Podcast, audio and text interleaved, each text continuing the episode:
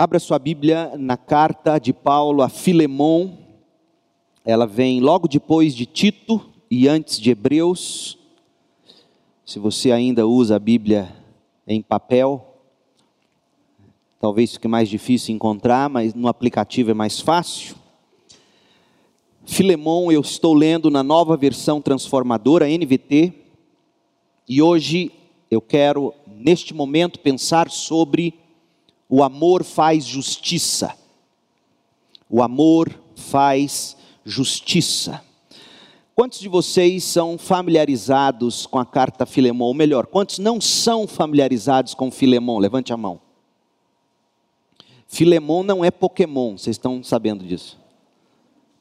Quem fez essa brincadeira foi o pastor Nicodemos. Filemon, versículo 1. Eu, Paulo, prisioneiro de Jesus Cristo, escrevo esta carta junto com o nosso irmão Timóteo, a Filemon, nosso amado colaborador, a irmã Áfia, a Arquipo, nosso companheiro na luta, e a igreja que se reúne em sua casa. Que Deus, nosso Pai, e o Senhor Jesus Cristo lhes dê em graça e paz. Sempre dou graças a meu Deus por você em minhas orações, pois ouço com frequência de sua fé no Senhor Jesus e de seu amor por todos entre o povo santo. Oro para que você ponha em prática a comunhão que vem da fé, à medida que entender e experimentar todas as coisas boas que temos em Cristo. Seu amor, meu irmão, tem me dado muita alegria e conforto, pois Sua bondade tem revigorado o coração do povo santo. Por isso, ainda que pudesse exigir que você faça o que é certo, prefiro pedir com base no amor. Eu, Paulo, já velho e agora prisioneiro de Cristo Jesus, suplico que demonstre bondade a meu filho Onésimo tornei-me pai dele na fé quando estava aqui na prisão. Onésimo não lhe foi de muita utilidade no passado, mas agora é muito útil para nós dois. Eu envio de volta a você e com ele vai meu próprio coração. Gostaria de mantê-lo aqui comigo enquanto estou preso por anunciar as boas novas, assim ele me ajudaria em meu lugar mas eu nada quis fazer sem seu consentimento. Meu desejo era que você ajudasse de boa vontade e não por obrigação. Ao que parece, você perdeu Onésimo por algum tempo para ganhá-lo de volta para sempre. Ele já não é um escravo para você, é mais que um escravo, é um irmão amado, especialmente para mim. Agora ele será muito mais importante para você como pessoa e como irmão no Senhor. Portanto, se me considera seu companheiro na fé, receba Onésimo como receberia a mim. Se ele o prejudicou de alguma forma ou se lhe deve algo, cobre de mim. Eu, Paulo, escrevo de próprio punho. Eu pagarei e não mencionarei que você me deve sua própria vida. Sim, meu irmão, faça-me essa gentileza no Senhor, reanime meu coração em Cristo. Escreva esta carta certo de que você fará o que lhe peço e até mais. Por favor, prepare um quarto para mim, pois espero que minhas orações sejam respondidas e eu possa voltar a visitá-lo em breve. Epáfras, meu companheiro de prisão em Cristo Jesus, manda lembranças. Marcos, Aristarco, Demas e Lucas, meus colaboradores, também enviam saudações. Que a graça de nosso Senhor Jesus Cristo esteja com o espírito de vocês. Interessante que a carta é endereçada a Filemon, mas a oração final vai para ele e para a igreja. Por quê? Cenas para os próximos capítulos. Os cristãos são geralmente acusados de omissão, não é verdade, gente? As pessoas costumam dizer que nós não somos pela justiça social. Elas afirmam que nós não nos importamos com a causa dos pobres. nós não manifestamos contra o racismo, violência, não dizemos qualquer coisa a respeito das injustiças cometidas contra minorias e por aí vai. A mensagem que se prega é que nós cristãos nos alienamos com a história da vida eterna e deixamos a cabeça lá no céu, nas coisas celestiais, enquanto tudo e todos se explodem aqui na terra. É verdade, nós sabemos que ao longo da história, pessoas e grupos, em nome do cristianismo, cometeram todos os tipos de injustiça contra o ser humano. Nós não precisamos aqui ficar pontuando algumas dessas barbaridades que infelizmente aconteceram. É também verdade que houve omissões igualmente lastimáveis por parte daqueles que se diziam cristãos, quando não uma ação direta de injustiça cometida contra o próximo. Com efeito, para nossa vergonha, em nome da fé, todo tipo de abuso já foi cometido por parte daqueles que diziam estar seguindo a Bíblia. De violência doméstica, abuso infantil ou racial, aos tiranos nacionalistas ou imperialistas que apareceram na história da humanidade. É uma vergonha, é uma tristeza, mas é verdade, muito mal já foi feito em nome do cristianismo com Bíblia na mão. O problema, no entanto, não está na Bíblia. O problema não está no Deus da Bíblia. O problema não está no Cristo dos cristãos. Prova é que uma olhada mais honesta nos anais da história revelará o quanto o cristianismo contribuiu para a causa dos direitos humanos e tantas outras questões sociais que são tão caras para o mundo ocidental. Dentre tantos avanços, nós estamos falando, por exemplo, da democracia Aliás, de onde você acha que nasceu a liberdade de expressão, se não num contexto judaico-cristão, no grande novo experimento americano com a chegada dos puritanos ingleses na América do Norte? De onde você acha que nasceu a ideia de abolição da escravatura? Onde nasceu a democracia? Meu povo, há muito mais para se dizer no que tange ao papel importantíssimo, fundamental do cristianismo para as conquistas do Ocidente. Conquistas essas que hoje nós delas nos vangloriamos sem darmos os devidos créditos. Pesquise com honestidade e você verá. O professor Adalto Lourenço, um dos maiores cientistas cristãos em atividade, ele também se dedica a ensinar sobre apologética, que é a defesa da fé cristã. Adalto Lourenço tem uma frase que é irretocável. Ele diz assim, abre aspas, a ciência devidamente estabelecida, a ciência devidamente estabelecida, e a Bíblia corretamente interpretada, não entrarão em contradição. A ciência devidamente estabelecida e a Bíblia corretamente interpretada não entrarão em contradição.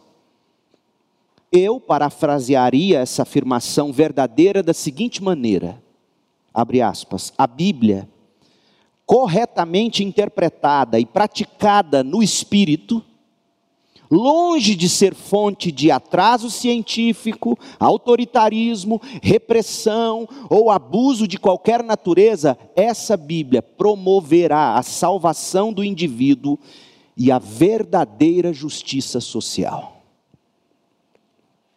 A declaração de fé dos batistas do sul dos Estados Unidos, meu sonho é que nossa declaração de fé dos batistas brasileiros estivesse escrita ipsis literis, como está escrito o artigo de número 1 da confissão de fé dos batistas americanos, mas a nossa no Brasil eles fizeram algumas mudanças que não cabe aqui comentários por questão de tempo.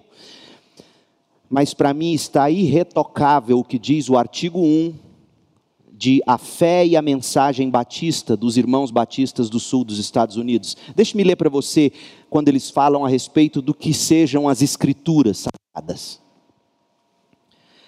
A Bíblia foi escrita por homens divinamente inspirados e é a revelação do próprio Deus ao homem. É um tesouro perfeito de instrução divina. Deus é o autor, a salvação é o fim, e a verdade sem mistura de erro é o assunto. Portanto, toda a Escritura é totalmente verdadeira e confiável, revela os princípios pelos quais Deus nos julga, portanto, é e continuará sendo, até o fim do mundo, o verdadeiro centro da união cristã e o padrão supremo pelo qual toda conduta humana, todos os credos, todas as opiniões religiosas devem ser baseados. Toda a Escritura é um testemunho de Cristo, sendo Cristo o próprio foco da revelação divina. Que coisa linda! A fé cristã, portanto, meu povo, corretamente pautada pelas Escrituras, corajosamente praticada no poder do Espírito Santo, é de uma relevância inigualável para todas as culturas e épocas. Filemon, a carta que lemos, é um exemplo claro do que nós estamos dizendo. Filemon trata de justiça e de perdão. Seja honesto. Seja honesta. Você já precisou perdoar alguma vez? Quem nunca precisou? Quem nunca desejou que se fizesse justiça? Quem nunca foi lesado por alguém? Quem nunca precisou pedir perdão? Quem nunca teve que restituir alguém alguma coisa a alguém? Percebeu? Esses problemas, eles são problemas reais, eles ferem lá fora nos níveis sociais e também machucam aqui dentro nas relações interpessoais, nas camadas mais diversas, familiares, eclesiásticas, profissionais. O caso de Floyd, o homem negro que foi morto pelo policial branco em Minnesota. A esposa que foi traída o filho que furtou os pais, a filha que matou os pais. Pare e pense. Como nós devemos lidar com essas questões reais? Como perdoar? Como agir enquanto cristãos para que questões como essas sejam definitivamente sanadas, a justiça seja verdadeiramente estabelecida e a paz seja plenamente desfrutada. Como agir? A resposta do cristianismo é o amor. O amor que flui, como vimos hoje pela manhã, do Evangelho de Jesus Cristo. Ah, e se você não, não assistiu, não ouviu a mensagem da manhã, você precisa ouvi-la. O amor, hoje à noite, é o que eu quero ver com vocês. O amor faz justiça. Como fazer justiça num mundo de injustiças? O amor, o amor que flui, que brota, que jorra do Evangelho de Jesus Cristo. E essa verdade nos traz mais uma vez a carta de Paulo a Filemão. A verdadeira fé cristã diz respeito à justiça. A fé cristã diz respeito à justiça, a justiça de Deus em Jesus Cristo e a justiça entre os homens. Mas eu sei, quando nós falamos em justiça sem que se tenha algo concreto, fica difícil de se conceituar ou de se conceber a questão da justiça, não é mesmo? A gente precisa de casos concretos. Filemon é um caso concreto. E o cristianismo é maravilhoso por isso, porque essa carta Filemon, uma carta tão prática, uma carta tão pé no chão, tão real. Filemon, seu servo Ésimo roubou você, fugiu de você. Ele agora é crente, precisa voltar, estou mandando ele de volta, você vai perdoá-lo, porque ele vai ser muito útil para nós no ministério cristão. Prático assim, mas carregadíssima de conceitos teológicos. A gente leu a carta no início, aliás, se você está acompanhando a série, esta foi a segunda vez que a gente leu essa carta hoje, pela manhã e agora à noite. E eu não sei se você percebeu, essa carta está cheia de gente, de nomes. A gente conta nessa carta de 25 versículos apenas, a gente conta 12 nomes. Paulo, que a escreveu, Filemon, que a recebeu, o nome do Senhor Jesus, a pessoa de Cristo, Timóteo, Áfia, Arquipo, Onésimo, Epáfras, Marcos, Aristarco, Demas e Lucas. Dessa dúzia de gente, nós podemos destacar os três casos mais detalhados e que nos são apresentados nessa miniatura do Novo Testamento. A necessidade era de que justiça fosse feita e de que a paz fosse restabelecida. Então, trocando em miúdos, alguém necessitava de perdão, Onésimo, alguém tinha a oportunidade de perdoar, Filemon, e alguém estava encorajando o perdão, e Paulo é magnífico, ele é nesta carta o pacificador, e Jesus diz: os pacificadores serão chamados filhos de Deus. Crente, como é que você age quando há uma disputa entre irmãos? Você trabalha para pacificar ou para jogar lenha na fogueira? Quanta gente fazendo o papel do diabo? Quanta gente, em vez de pacificar, ateando fogo? À medida que nós examinarmos esses três casos, eu oro para que você consiga enxergar a relevância da fé cristã, do evangelho puro e simples para a vida, para o seu relacionamento familiar, com amigos, a, a importância e a relevância do evangelho puro e simples para o cenário atual seja no Brasil ou em nível global, eu oro para que nós possamos todos aprender, ouça bem, não apenas que devemos agir como pacificadores, mas que a gente também aprenda a agir como, como deve agir um pacificador. Em outras palavras, eu oro para que a gente aprenda o jeito cristão de se buscar justiça. Qual é o jeito cristão de buscarmos justiça? No caso Floyd, no caso das mulheres escravas sexuais na Nigéria, como citei hoje de manhã. Como cristão deve buscar justiça no caso dos milhares de abortos. Como cristão busca justiça no que diz respeito a cristãos sendo perseguidos de forma cruel? Qual é o jeito cristão de se buscar a justiça? Vamos começar por Onésimo. A necessidade de perdão. Onésimo necessitava de perdão. Vamos tentar reconstruir a história de Onésimo a partir de alguns versículos da, mesma, da própria carta, da carta mesma.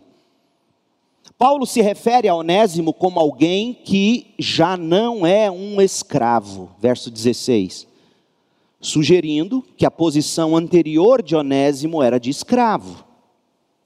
Nós vamos falar mais sobre a escravidão no período bíblico e como o cristianismo cooperou para colocar um ponto final nessa desumanidade. Mas faremos isso em mensagem posterior. Portanto, se você quer compreender e deve desejar isso, como é que o cristianismo cooperou, eh, nós falaremos mais disso noutro momento, Deus permitindo. Por ora, basta dizer que está claro pelo texto que Onésimo era um escravo ou servo. E já fica aqui a dica de como essa questão da escravidão no período neotestamentário é, é muito mais complexa do que a escravidão que a gente concebe ou conhece quando nós pensamos dos escravos negros da África para as Américas. Porque Paulo, por exemplo, quando ele se descreve servo de Jesus Cristo, todas as vezes que ele se denomina servo de Jesus Cristo, ele usa a mesma palavra para escravo que está aqui, doulos. Então Onésimo era um doulos, ele era um escravo, ele era um servo, e, e, todo o tom da carta, em especial a partir do versículo 14, sugere que Onésimo era um escravo que pertencia a Filemon, só que algo deu errado. O que? No verso 11, veja você, Paulo refere-se ao fato de Onésimo não ter sido de muita utilidade para Filemon ou seja, Onésimo deve ter sido um servo preguiçoso, displicente talvez, um malcriado. Mas a Bíblia diz, e, e, Paulo provavelmente já tinha ouvido de alguma forma as queixas de Filemão a respeito de Onésimo, não era de muita utilidade no passado. Verso 11. No verso 14, Paulo reconhece que Onésimo não poderia permanecer com ele lá em Roma, sem o consentimento de Filemão lá em Colosso. Paulo preso em Roma, Filemão, a casa de Filemão servia como local de encontro e das reuniões da igreja de Colosso. Se você ler a carta aos Colossenses, você vai ver a conexão que há entre aquela carta e esta a Filemão. No verso 15, o apóstolo se refere à separação de Onésimo e de Filemão como algo que precisava ser de algum modo esclarecido. Então, no versículo 18, Paulo é um pouco mais claro. Parece que Onésimo agiu errado com Filemão e estava em débito, devendo alguma coisa para Filemão. Paulo não é tão específico, mas pelas palavras do verso 18, que diz assim: Se Onésimo o prejudicou de alguma forma, ou se lhe deve algo, cobre de mim. Então muitos especulam que Onésimo deve ter roubado algo de Filemão, talvez por achar que Filemão não, não o tratava dignamente, não é? Então, nós poderíamos traduzir em termos atuais e dizer assim: Filemão é a burguesia majoritária, autoritária, dominante, e Onésimo é essa minoria massacrada. Não há nenhuma dificuldade em você fazer essa relação. Então, em algum ponto, talvez a coisa tenha se acentuado a partir do momento que Filemão se converte, Onésimo rouba, foge com medo do castigo e da justiça, Qualquer que seja a razão, o fato é que Onésimo abandonou Filemão de forma ruim e deixou algo pendente, não resolvido. Após a fuga dele, de algum modo, Onésimo acabou conhecendo Paulo. Parece que Paulo, preso em Roma, e por que, que Onésimo escolhe fugir para Roma? Roma era um lugar perfeito para um fugitivo tentar se esconder. Era grande, muita gente, gente de todos os lugares, e por algum motivo, alguma coisa, providência de Deus, nós sabemos, Onésimo acabou conhecendo Paulo, e o verso 11 nos diz que Onésimo então se tornou muito útil. Mais que isso, Onésimo se tornou cristão. No versículo 10, Paulo diz: Meu filho Onésimo, tornei-me pai dele na fé quando estava aqui na prisão. Ora, parece que Paulo, sempre, sempre intencional em tudo que fazia, ganhou Onésimo para Jesus Cristo enquanto estava na prisão. E aqui há uma lição muito grande para nós. Antes de conseguirmos de fato ajudar qualquer ser humano, primeiro é preciso que ele conheça o Evangelho. Senão, não passará de novalgina, de paliativo. Paulo provavelmente deve ter entrado em contato com Onésimo, porque Onésimo descobriu que Paulo estava em Roma e sabia da influência de Paulo sobre a vida de Filemão. de alguma forma quis que Paulo ajudasse, intermediasse isso, e Paulo falou: tá bom, eu vou te ajudar. Mas sabe o que você vai ter que fazer? Você vai pegar a carta que eu estou escrevendo e vai voltar lá para sua casa, lá para Filemão e vai pedir perdão para ele. o que, que você faria? Paulo é demais. Eu quero dar um beijinho nele no céu, um ósculo santo. Lá não tem Covid e eu vou poder abraçar Paulo e falar: Paulo, você é o cara. Parece que Paulo, intencional, ganhou Onésimo para Jesus. Onésimo, quer saber de uma coisa? Vamos resolver esse problema? Mas você é um pecador desgraçado. Arrependa-se, creia em Cristo para salvação. Agora eu te ajudo. Onésimo, após encontrar a verdadeira fé, se tornou útil. O Evangelho transforma um empregado, um trabalhador inútil, num homem útil. Que coisa linda e se torna também irmão amado para Paulo, verso 11, verso 16. O coração de Paulo ligou-se ao Dionésimo de tal forma que quando Paulo se refere a Onésimo, ele diz assim: Olha, Filemão, eu estou te enviando Onésimo, e eu envio de volta ele a você, e com ele vai o meu próprio coração, eu estou levando meu coração com ele. Que coisa linda! Paulo nos ensina que cristãos são homens e mulheres que têm o coração no que faz. Após a conversão, Onésimo precisava reparar os erros que cometeu. Filemão poderia se dispor a libertá-lo de sua obrigação, mas Onésimo teria que começar o processo de restauração. Sim, Filemão pode te perdoar, Filemão pode inclusive te dar alforria. Mas você, Onésimo, deve um pedido de perdão. Vá lá, antes de tudo. Vamos restituir Filemão.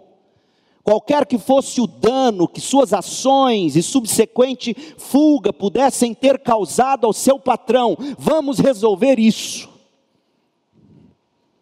O cristianismo não varre os nossos pecados e erros e culpas para debaixo do tapete. Não é a falta de ética que nós vemos acontecendo no nosso país, porque as pessoas pensam assim: eu converti, agora acabou. Não, há coisas a serem resolvidas no passado. Pois bem, Onésimo retorna a Filemon em grande necessidade de perdão. Filemão precisa recebê-lo de volta, primeiro no próprio coração. Porque Paulo repete duas vezes: Eu quero que você faça isso de coração, Filemão. Só depois você vai recebê-lo na sua casa, para o seu serviço e para a sua amizade.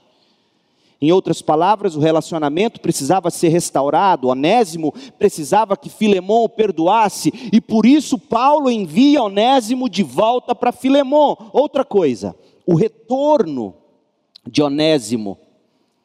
Onésimo retorna, como já dissemos, para restituir. Sim, ele tinha que restituir. Mas o que que Onésimo poderia fazer? Aparentemente ele roubou alguma coisa, algum bem de Filemon.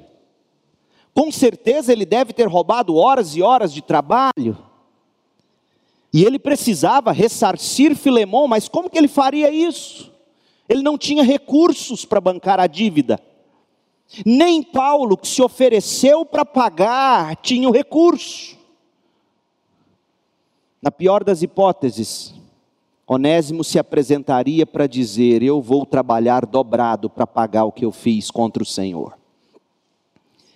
E ao retornar para casa, o servo não vai apenas com a necessidade de ser perdoado, ele não vai apenas com a necessidade de restituir o patrão, mas note, Onésimo volta valorizado. Fica bem claro que Paulo valorizava Onésimo em altíssima estima, a ponto de, de pedir o seguinte a Filemão, verso 20: Sim, meu irmão, faça-me essa gentileza no Senhor, reanime o meu coração em Cristo.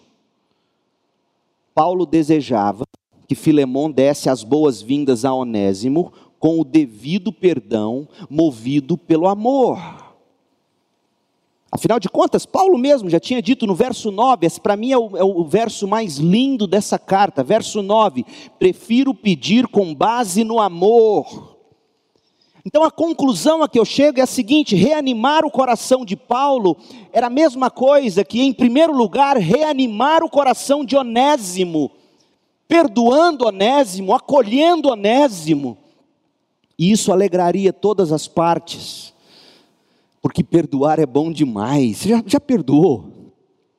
Que alívio isso traz. Ser perdoado é igualmente maravilhoso. Mas quem age como pacificador e vê a restauração sente especial alegria. E o apóstolo vai mais além. Onésimo precisava de perdão, restituir o patrão, ser valorizado, mas tinha algo mais no coração de Paulo para Onésimo. Olha o pedido que ele faz no verso 22.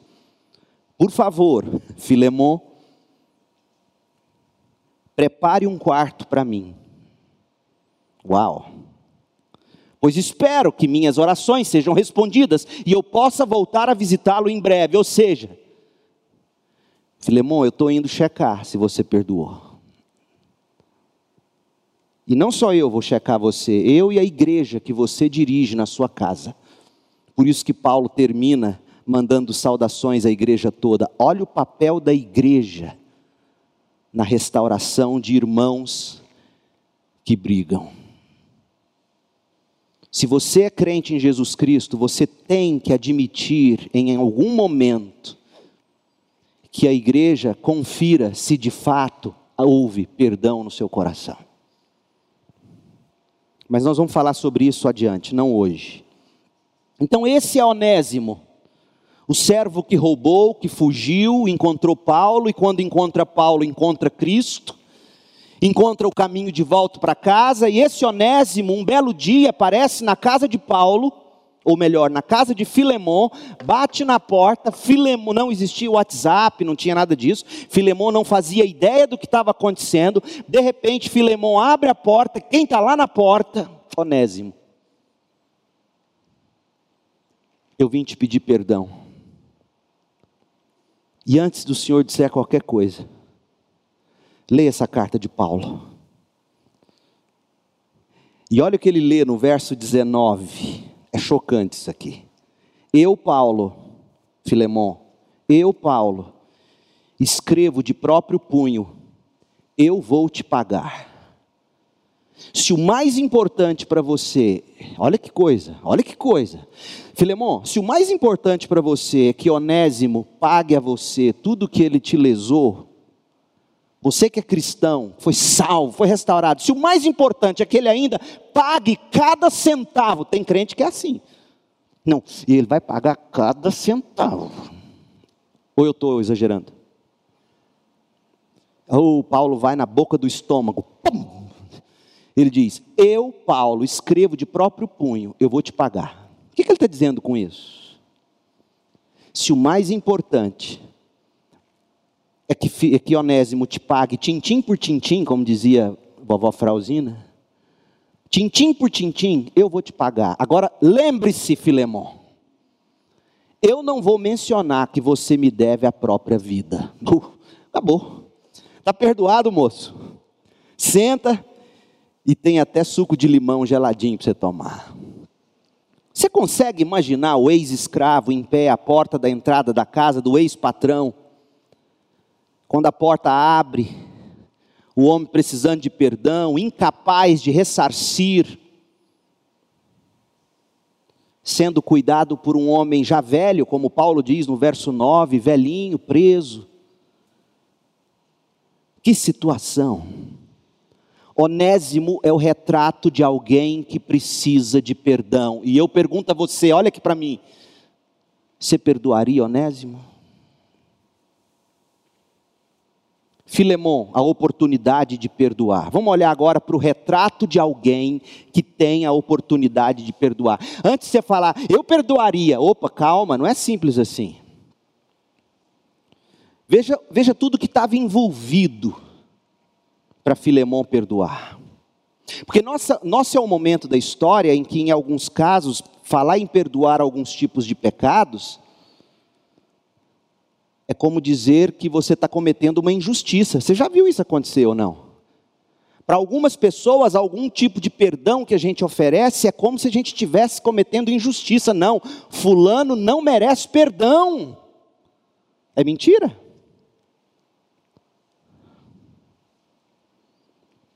Olha o que diz, em primeiro lugar, a obrigação de Filemão de perdoar. Considere aqui o escopo do perdão que Paulo pede a Filemão. Primeiro, Filemão tinha que dar boas-vindas a Onésimo, ele tinha que acolher esse homem em amor.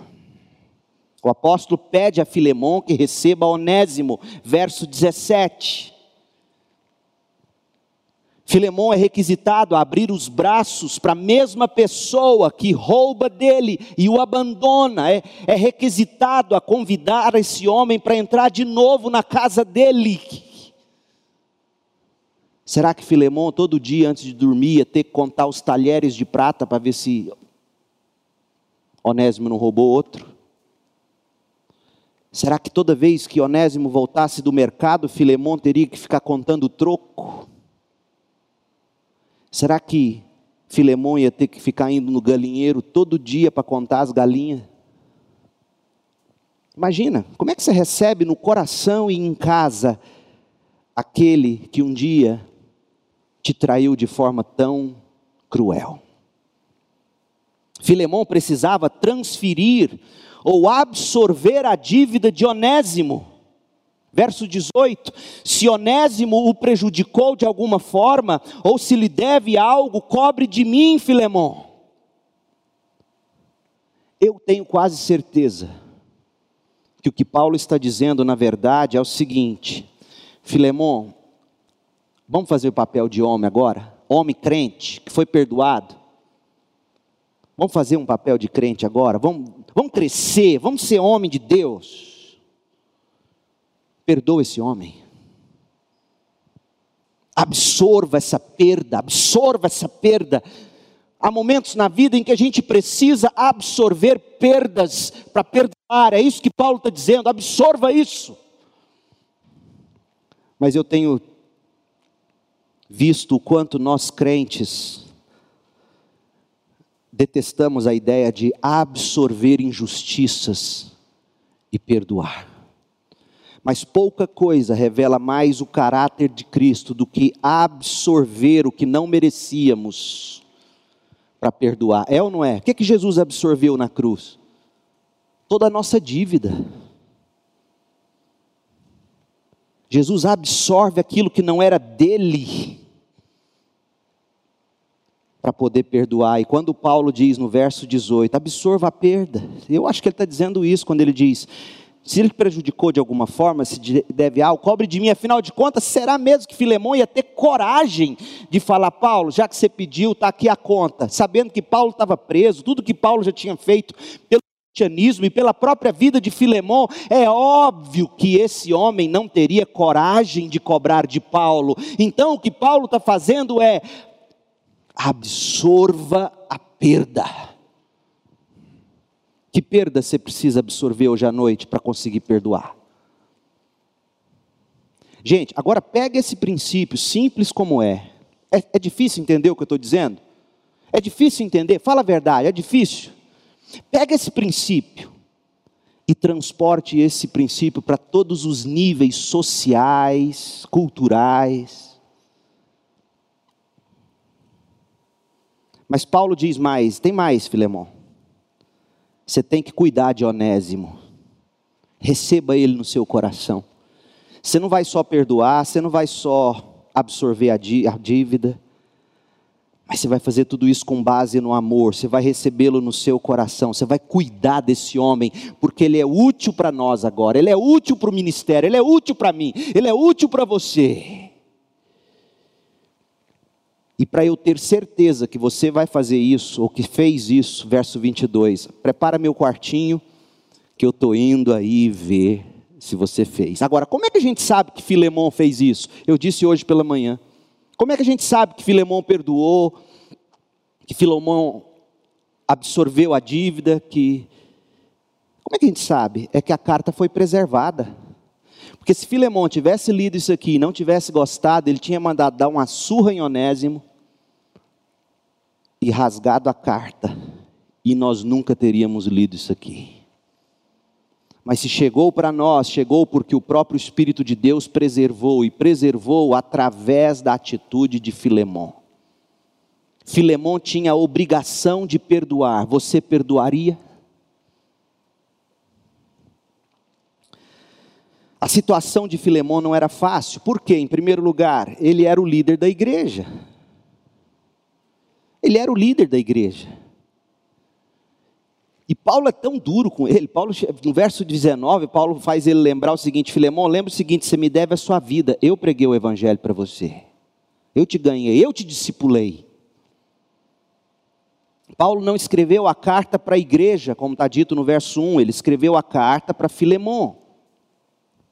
Mas a igreja se reunia na casa de Filemão, verso 2. Filemão era um líder da igreja. E quanto maior o seu cargo, mais difícil é você se expor em público. Mas Filemão precisava perdoar. E deve ter sido muito difícil, porque na cultura em que Filemão vivia, ninguém recebia elogios por perdoar. Perdoar era tido como sinal de fraqueza. E Paulo está chamando Filemão a fazer algo que vai contra a cultura. E eu fico impressionado porque a gente carrega esses mesmos traços ainda entre nós crentes. Como eu já disse, dependendo do caso ou da pessoa, ninguém precisa de perdão. A gente fica chocado com o advogado que tira bandido da cadeia. Não fica? Mas ele não merece o perdão? Ah, pastor, porque não foi a sua filha que ele estuprou e matou. É verdade. E queira Deus, em nome de Jesus, que isso nunca aconteça. Mas será mesmo que ele não merece também perdão? Ô oh, meu povo, o cristianismo não é difícil, o cristianismo é impossível. Mas pelo poder do Espírito em nós, a gente aprende qual é o nosso papel diante da sociedade, a dificuldade que é colocar em prática certos princípios e a obrigação que nós temos, como Filemão tinha, de perdoar. Filemão é o retrato de alguém que tem a oportunidade de perdoar. Fosse você nessa foto, você perdoaria? E o último retrato é o de Paulo, privilégio, privilégio de encorajar o perdão. Há mais esse retrato que vale a pena a gente encarar. Paulo é a pessoa que de alguma maneira interceptou Onésimo. Paulo é a pessoa que compartilhou o evangelho com Onésimo. Talvez Onésimo tivesse procurado Paulo com segundas intenções. Paulo, você conhece Filemão, você ganhou ele para Jesus. Eu estou fugindo, eu roubei dele. Talvez Onésimo achasse que Paulo fosse dar um jeitinho, já que devia ter a fama de ser um homem de grande coração. E Onésimo ouve Paulo dizer: Eu vou te ajudar, mas eu sou pela verdade.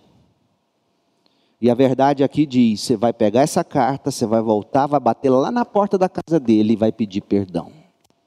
Está disposto?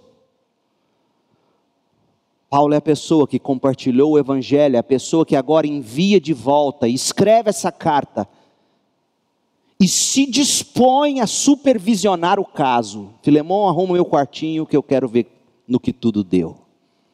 Olha o apelo que Paulo faz. Paulo apela a Filemão em termos vagos. Ele diz no verso 17: receba-o. E aí ele acrescenta uma frase importante verso 17: Receba-o como receberia a mim. Essa é a única coisa que Paulo pede diretamente em favor de Onésimo. Porque no resto da carta, Paulo expressa todos os seus pedidos, não como se fosse para Onésimo, mas como se fosse para ele mesmo. Agora preste atenção, esse princípio é fundamental. Há momentos na vida e eu e você somos chamados para agir como pacificadores. Há momentos na vida que vai ser muito difícil a Laísa perdoar a Camila. Desculpa o exemplo. Mas digamos que a Laísa me procure, pastor, eu estou com ódio da Camila. A Camila fez isso, isso, isso, isso, isso. E por mais que eu tente falar de Camila e da necessidade, Laísa não consegue perdoar. Mas se Laísa me procurou, é porque ela me considera, é porque ela tem algum respeito, alguma confiança em mim. Então, tudo que eu vou pedir em favor de Camila, eu não vou pedir em nome de Camila, eu vou dizer: Mas olha, eu amo Camila, Camila, Camila é importante para mim, Camila tem feito isso, tem fe... Olhe para mim, olhe para o amor que eu tenho por Camila, e você vai conseguir perdoar Camila. É isso que Paulo está fazendo. Tantas vezes a gente precisa trabalhar assim, sermos pessoas de confiança, amáveis. Porque Paulo só pede diretamente para Filemão no verso 17. Depois ele fala: coloca na minha conta, receba como recebe a mim. Ele vai chamando a atenção para ele: eu amo. Nós vamos falar mais sobre isso no desenrolar da carta, nas outras mensagens, mas Paulo pede que Filemão cobre dele mesmo qualquer débito, verso 18. Ele vai assumir a conta. Gozado que hoje em dia as pessoas cobram de nós para resolver nossos problemas com os outros, né? Advogados ganham muito com isso, glória a Deus por eles, mas, mas Paulo aqui está dizendo: eu não estou cobrando dele, não. Eu sou o advogado dele, mas eu, eu pago para ele. Dorme com essa, Murilo, doutor Murilo. Vai, outro advogado aqui, quem mais? Advogado, advogada, só o Murilo? Mas ele tem que fazer assim, ele tem que ganhar para isso. Mas Paulo ele diz: Eu vou pagar. Pagar como, Paulo? Você não tem um couro para deitar em cima e dar acesso quando vier a convulsão. Como é que você vai pagar esse negócio? Segundo, Paulo faz-se o objeto do amor ao pedir a Filemão. Ele fala assim: faz o seguinte, verso 20: alegra meu coração. Como? Recebendo Onésimo. Se você perdoar Onésimo, absorver a dívida de Onésimo, receber Onésimo no seu coração, utilizar Onésimo no reino de Deus, ou seja, deixá-lo livre, você vai me alegrar demais. E mais, ele está disposto a ir na casa de Filemão, como diz o verso 22. Agora, que método Paulo usa? A gente tem que perceber também como é que Paulo argumenta. Paulo começa tirando as travas dos olhos de Filemão, para ver como é que ele reagiria. No verso 8, o apóstolo chega perto de abusar da autoridade dele sobre Filemão, quando ele diz assim: Por isso, ainda que eu pudesse exigir em Cristo, ainda que eu pudesse exigir em Cristo que você faça o que é certo, eu não vou fazer isso. Eu vou fazer com base no amor, na boa vontade. Amor, verso 9, boa vontade, verso 14. Até porque, Filemon, verso 5, eu sei do amor que você tem pelos crentes aí da igreja. É fácil amar aqueles que são como você, né? Mas eu quero ver você amar Filem... Eh, Onésimo. A sua fama é de que tem um bom coração, verso 5. E eu poderia exigir que você o recebesse, verso 8. Mas eu baseio no amor e na boa vontade, verso 9 e 14. Demonstre amor por Onésimo, com base na boa vontade, verso 14, e não na obrigação. E assim você estará demonstrando amor por mim, verso 17. Olha como o amor une, gente, não tem outro jeito. Então, no verso 11, ele argumenta que receber Onésimo seria benéfico para Filemão, porque agora Onésimo era cristão e agiria diferente de como foi no passado. No verso 12, quando Paulo se refere a Onésimo como sendo meu próprio coração, o apóstolo não deixa dúvida de como esse assunto era importante para ele. No verso 13, Paulo enfatiza o sacrifício que ele mesmo faria. Porque Paulo diz: Olha, eu sei que você vai. Olha como é que Paulo é tremendo. Ele diz: Eu sei o quanto vai custar para você perdoar Filemão, Onésimo. Mas eu deixá-lo ir, pedir perdão, eu abrir mão da convivência com ele, verso 13, também vai me custar. Eu amo Onésimo. Todos nós vamos ter que abrir mão de alguma coisa para a gente conseguir perdoar. Eu vou ter que abrir mão da companhia dele, você vai ter que abrir mão do seu orgulho. No verso 14, Paulo demonstra que respeita os direitos de Filemão, quando ele diz assim: Mas eu nada quis fazer sem, sem seu consentimento. Nada que. Olha, olha a oportunidade de Paulo dar o jeitinho brasileiro.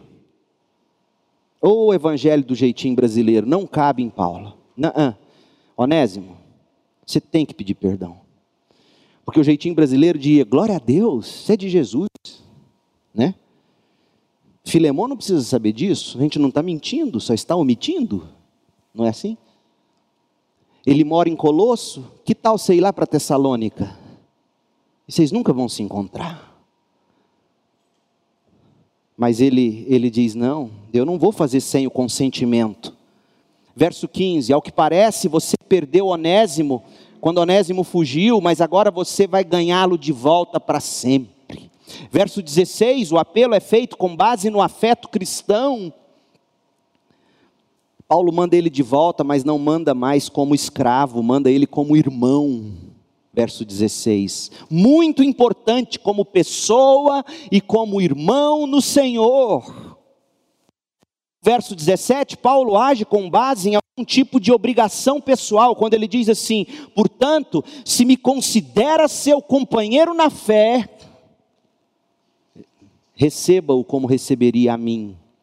No verso 18, Paulo se oferece para assumir os débitos. E no verso 19, Paulo escreve do próprio punho, deixando-nos a impressão de que aquele ato estava sendo de alguma forma difícil, porque Paulo não escrevia as cartas, ele tinha um amanuense, um secretário Geralmente ele escrevia de próprio punho, como ele escreve em Gálatas 6:11, e escrevia em letras grandes, talvez ele tivesse alguma dificuldade de enxergar, algum, alguma espécie de presmiopia, ele não enxergava, tinha letras grandes, e aquilo que era importante, talvez a assinatura da carta, ele escrevia de próprio punho. Eu pagarei, verso 19. E nos versos 20 e 21 ele faz um apelo direto: sim, meu irmão, faça-me a gentileza no Senhor, reanime meu coração em Cristo, escreva essa carta, certo de que você fará o que eu lhe peço e até muito mais. Muito mais do que pedimos ou pensamos, não é assim que Deus faz por nós e nós também devemos fazer pelo próximo. Paulo chega a esse ponto para promover perdão, então não considere que Paulo esteja sendo abusivo no método dele Paulo está sendo cristão. Pacificadores serão chamados filhos de Deus. Paulo é o retrato de alguém que encoraja o perdão, pega pesado.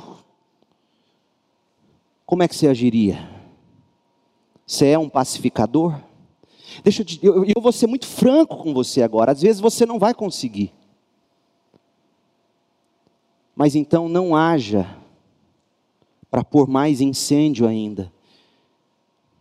Diga o seguinte: olha, eu gostaria muito de poder te ajudar como você de fato precisa, mas eu não consigo.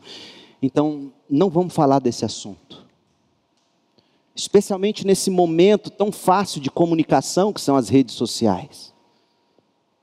Não se envolva, se você não consegue ser um verdadeiro pacificador, não se envolva. Pano de fundo da carta de Paulo a Filemon é a injustiça, é a necessidade de pedir e conceder perdão. Onésimo, em diversos momentos, sentiu-se, de fato deve ter sentido, injustiçado por Filemon, não é? Senão ele não teria roubado e fugido. Esse homem tem muito, não me paga nada, e coisas do tipo. Filemon, por outro lado, se sentiu lesado. Gente, transporte isso para o cenário em que a gente vive, veja a importância dessa carta. E Paulo, como vimos, ele traz os dois para o bom senso do Evangelho. Ele diz: Onésimo, peça perdão, existe, existe perdão, existe possibilidade de você ser absolvido. Filemão, você deve isso, porque você foi perdoado. E Paulo se coloca no meio a fim de absorver, porque no final das contas, Paulo era um homem de palavra, e uma vez essa carta escrita, se em última instância Filemão dissesse: tá bom, eu perdoo, mas ele me deve tanto. Essa carta era uma nota promissória e Paulo tinha nome, ele pagaria. E nessa breve carta, na qual ainda a gente vai se aprofundar, hoje a gente viu três retratos. Paulo é o pacificador e nós somos chamados a ser como ele. Porque existe algo particularmente semelhante a Cristo em relação ao pacificador que Paulo personifica tão bem nessa carta. Filemon, como Filemon, a gente tem que perdoar, buscar reconciliação. A oração que o Pai Nosso expressa para nós, a oração que o Senhor ensinou é tão linda, mas ela é tão dura. Mateus 6,12, perdoa as nossas dívidas, porque aquilo que o outro comete contra nós é uma dívida. Essa é a expressão bíblica. Perdoa as nossas dívidas, assim como nós perdoamos os nossos devedores. É verdade isso, a gente perdoa quem nos deve. E Paulo está dizendo, Filemão, você tem que perdoar. E como Onésimo, todos nós temos necessidade de perdão, perdão dos outros, aqueles a quem defraudamos. Às vezes, sem querer, nós ferimos, e tantas vezes, querendo, nós ferimos. E a gente tem que pedir perdão. A Bíblia diz: se você sabe que o seu irmão tem algo contra você, deixa a oferta, não oferte ainda, peça o perdão e volte. E aí você oferta. A Bíblia diz assim: se você souber que ele tem algo contra você, vai lá e peça.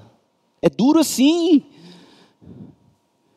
A gente precisa do perdão dos outros, mas a gente precisa principalmente do perdão de Deus. Nós precisamos ser perdoados por Deus. E se nós temos a verdadeira fé cristã, nós vamos perdoar, nós vamos pedir perdão e nós vamos agir como pacificadores, porque na vida, ora nós teremos o papel de Paulo, ora nós seremos o Onésimo, ora nós seremos o Filemon. Às vezes tudo ao mesmo tempo. E como o mundo seria diferente se a gente entendesse que o amor faz justiça. Porque eu posso imaginar Filemão chorando de ódio, com sinceridade, dizendo: Paulo, eu até queria perdoar, mas eu não consigo. Como é que, como é que Onésimo fez isso? Foi capaz de fazer isso? E mesmo que você pague, Paulo, cada centavo em nome dele, não é a mesma coisa. E eu posso ouvir daquele bom velhinho apóstolo. Filemão, jogue a conta na cruz.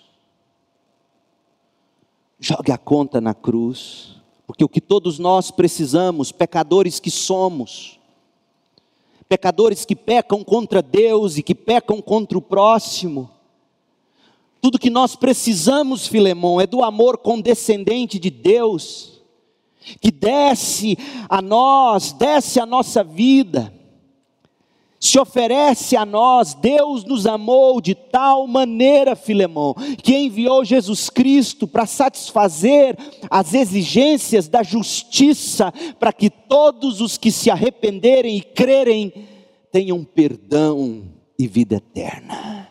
Oh, Filemão, jogue na cruz Paulo, quem fará justiça?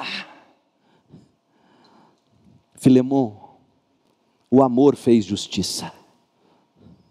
Cristo absorveu a dívida de Onésimo e a sua própria. O amor faz justiça. Se a gente aprendesse isso, se a gente vivesse isso, nós lançaríamos todas as injustiças na cruz, a nossa e a dos outros. E nós sairíamos para promover a paz do homem com Deus e do homem com o próximo. A igreja seria outra, sua família seria outra, a sociedade seria outra. O amor faz justiça, prove e veja. Ó Deus, em nome de Jesus, abra o nosso coração para compreender, para compreender que o Senhor nos amou de tal maneira que enviou Jesus para viver uma vida sem pecado e absorver naquela rude cruz a minha dívida, pagando assim as exigências da Sua justiça, concedendo a mim a cada um que se arrepende e crê, perdão e vida eterna, concedendo a nós a justiça de Cristo, rasgando a promissória da dívida do pecado. Ó oh Deus, faça-nos entender isso, regozijar nisso e ensinar aqueles que precisam perdoar o quanto isso é valioso ensinar aqueles que precisam de perdão, o quanto isso é precioso. Ó oh Deus, o amor faz justiça.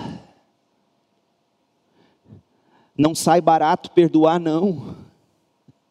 Custou o sangue do Filho, do Filho eterno de Deus. Não sai barato nosso perdão. Prata nenhuma, ouro nenhum serão capazes de pagar o que custou. Mas quando perdoamos, ó Deus, quando perdoamos, nós exaltamos a Sua justiça, nós magnificamos o Seu sacrifício, absorvendo as nossas dívidas, e nós conseguimos acolher em amor todos os pródigos do pecado. E a festa no céu quando isso acontece. E a celebração e grande regozijo, um dia celebraremos tudo isso na ceia com o Cordeiro. Ó oh Deus, faça-nos entender isso, que famílias que me ouvem sejam curadas pessoas se arrependam, peçam perdão, concedam perdão, homens e mulheres se disponibilizem a serem como Paulo, pacificadores. Ajuda-nos, Deus, que a sociedade encontre no Evangelho as respostas para todos esses casos Ó Deus, que os crentes entendam que mais poderoso do que qualquer ideologia filosófica é o Evangelho puro e simples. Que estrago essa atitude de Paulo e de Filemão causou no Império Romano, no mundo ocidental. Não é à toa que tremem de medo do Evangelho puro e simples, porque ele transforma homens covardes que se trancavam de medo em mártires de fé. Ah, o encontro com Cristo ressurreto nos transforma em homens e mulheres de fé e de coragem, e cheios de ternura e de amor. Ó oh Deus, faça de nós essa gente, faça de nós esse povo do amor que entende, sabe e proclama que o amor de Cristo faz justiça. Em nome de Jesus. Amém. Que Deus te abençoe com graça e paz.